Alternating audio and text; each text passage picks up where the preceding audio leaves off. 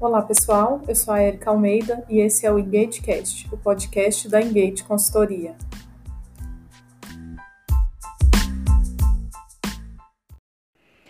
Estamos no nosso quinto episódio e hoje a gente vai falar sobre como atrair os talentos certos para a sua organização. Isso mesmo, os talentos certos, porque o que a gente ouve muito por aí é atrair os melhores talentos. E isso pressupõe que existem os piores, quando na verdade o que existe é a pessoa certa para aquela posição e para aquela organização, porque alguém que pode não se dar muito bem na minha empresa pode sair muito bem e ser um grande talento na sua empresa. Então, vamos focar em trazer os talentos certos. E para apoiar você nisso, a gente dividiu aqui em quatro é, dicas, vamos dizer assim.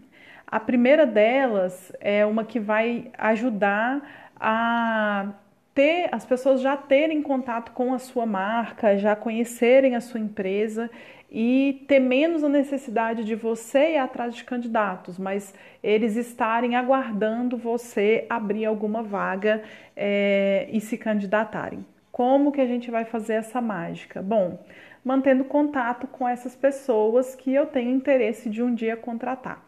A gente pode fazer isso através de participação em aulas, em faculdades, palestras, é, presença nas, nas redes sociais.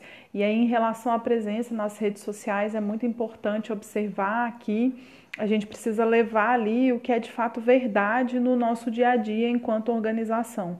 Não adianta eu forçar algo é, que não é o que a pessoa vai ver quando ela chegar, porque isso vai acabar sendo um tiro no pé.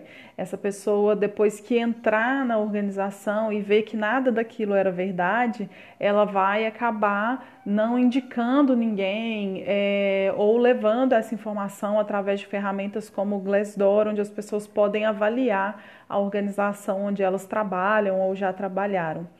É, outra coisa muito legal de se fazer é você ofertar para o mercado cursos, treinamentos, workshops, seja gratuitos ou pagos, levando a algum conhecimento que você tem dentro da sua organização, tá?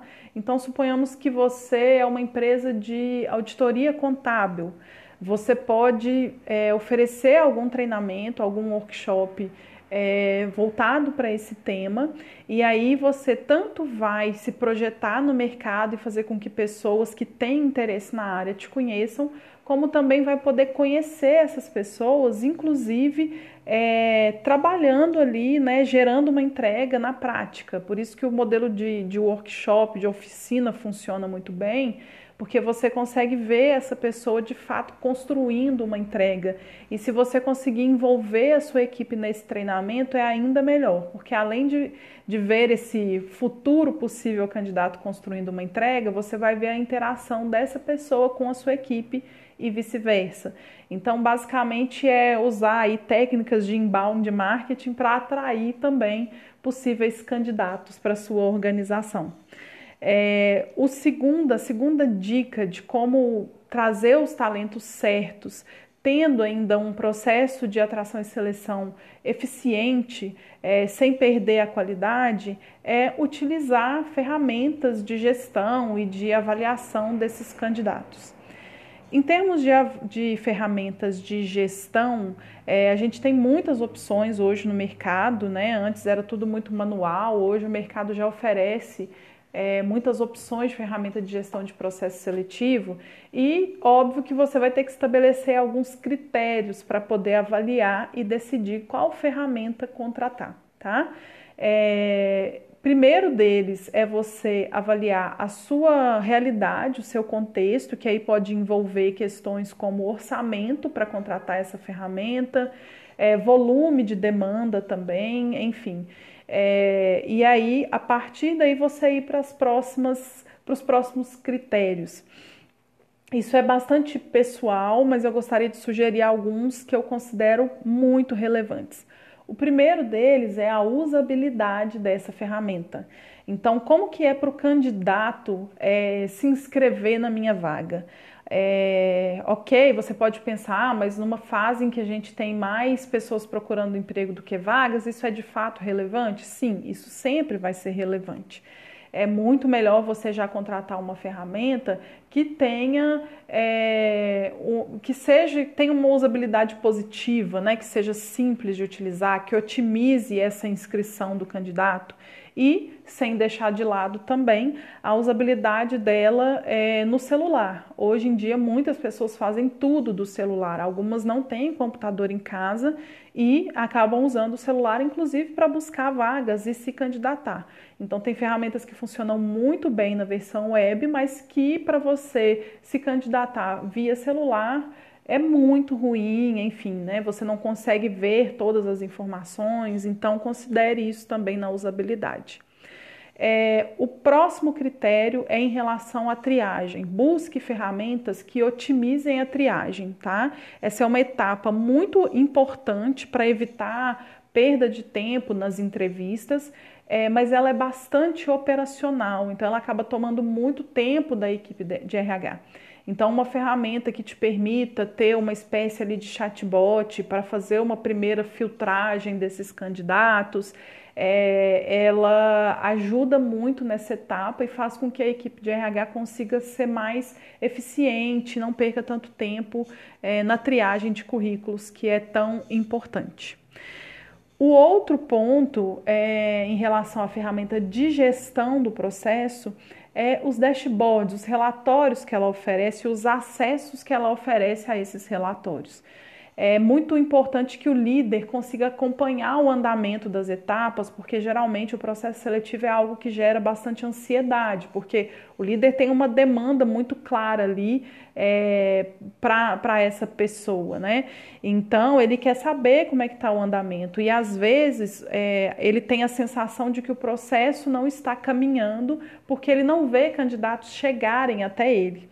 É, então, é muito importante que ele possa ter acesso a qualquer momento aos relatórios que mostrem a quantidade de candidatos por vaga, enfim, para poder acompanhar esse processo sem que isso precise gerar uma demanda extra para a equipe de RH, porque vai ser um tempo que vai estar sendo tirado do processo para construir relatórios. Então, uma ferramenta que tem um dashboard, que tem relatórios é, eficientes e automatizados né, do processo seletivo é extremamente importante e é, otimiza muito é, o recrutamento e seleção. Em relação às ferramentas de avaliação de candidatos, né, os testes comportamentais, a gente também tem muitas opções no mercado. E a minha sugestão é que você foque em um teste que consiga, além de avaliar é, questões comportamentais, enfim, também leve em consideração a, o fit cultural, né, formas de avaliar a conexão dos valores desse indivíduo com os valores da sua organização. Isso é uma etapa que é muito relevante. Não adianta eu ter alguém que atende todos os quesitos técnicos da minha vaga, mas que tenha, que não compartilhe dos mesmos valores da organização. Isso não vai funcionar, ok? Então, em relação à ferramenta, é o que, que eu sugiro que vocês levem em consideração. Ah, mas não faz sentido na minha realidade ter uma ferramenta dedicada para o meu processo.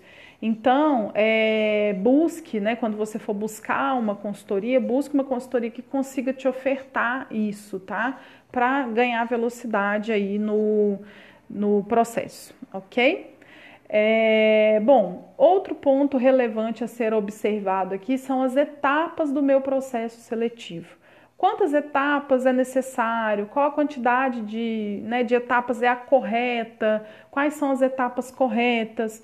Novamente, eu preciso pensar na minha realidade. Né? Eu não posso é, simplesmente replicar as etapas que uma outra empresa faz para a minha realidade. Né? Eu preciso olhar para o meu contexto, é, para a minha cultura organizacional, para o tamanho da minha equipe, enfim. Mas o que, que eu sugiro em termos de etapa? Primeiro, separe a fase de entrevista com a RH da entrevista com a liderança. Isso faz com que a gente consiga fazer chegar na liderança candidatos que já tiveram questões é, comportamentais e de fit cultural, por exemplo, avaliados o olhar do líder ele acaba sendo, por natureza, muito mais técnico. E isso muitas vezes gera desgaste da equipe de RH com as lideranças. É, muitas pessoas do RH já vivenciaram uma situação de o líder querer aprovar um candidato simplesmente pelas questões técnicas, mas esse candidato não tem, é, não compartilha dos mesmos valores e é, é, gerar um desgaste desnecessário. Então é muito melhor essa etapa acontecer separadamente, tá? Outro ponto muito relevante em termos de etapa é você incluir uma, um bate-papo desse candidato com a equipe. Isso faz com que a equipe possa conhecer também as pessoas que querem vir trabalhar com eles, né? E vice-versa, né? Porque essas pessoas é que vão gerar é, valor, vão trabalhar juntas para construir algo relevante para a organização. Então, nada mais justo que elas tenham a oportunidade de se conhecerem. E incluir também uma etapa de case ajuda bastante a conhecer como essa pessoa é, olha para o pro problema apresentado, investiga esse problema, é, qual a linha de raciocínio ela desenvolve ali para construir uma solução. Então, os cases eles são bem eficientes e é uma maneira de trazer um pouco da realidade do dia a dia da organização para a avaliação desse candidato. Quanto mais a gente aproxima é, o processo seletivo do nosso dia a dia, mais a gente consegue ser assertivo na seleção dessas pessoas.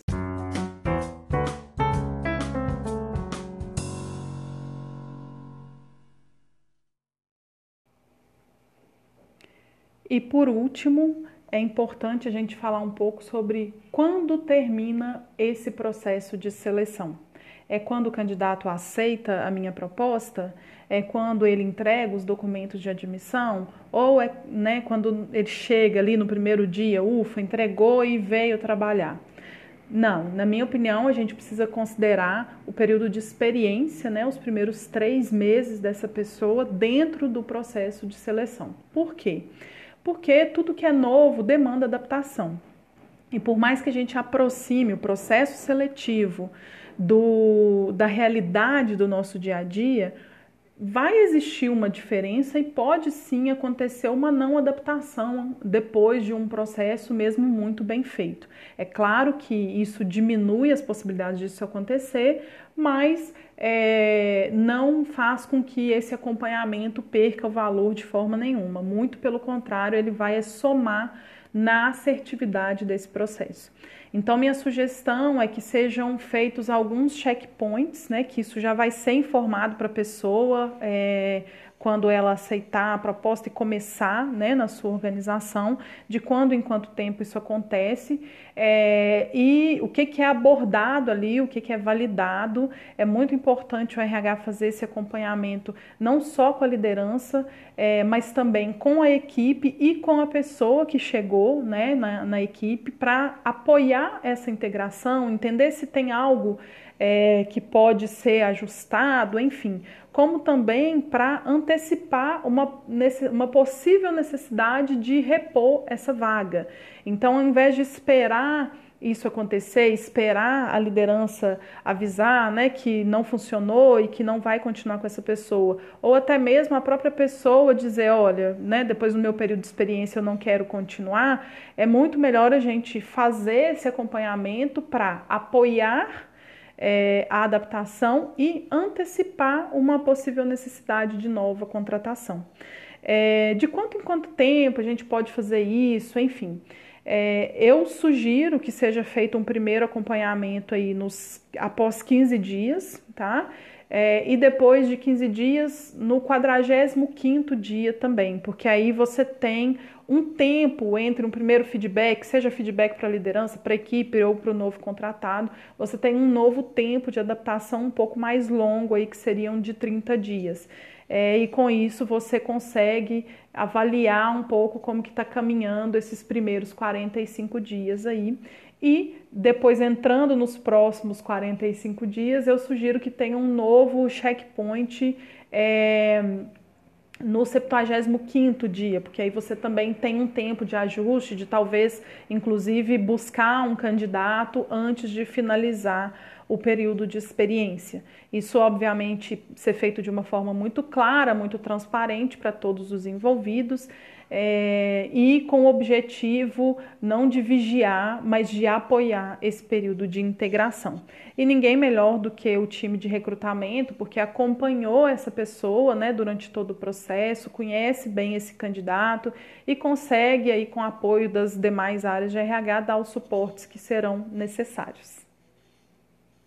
Bom, então finalizamos aqui o nosso quinto episódio do EngageCast. Espero que vocês tenham gostado. Se tiverem sugestões de temas para a gente trazer, falem conosco lá no nosso Instagram, EngageConsultoria. Obrigada por terem ficado até aqui e até o próximo episódio.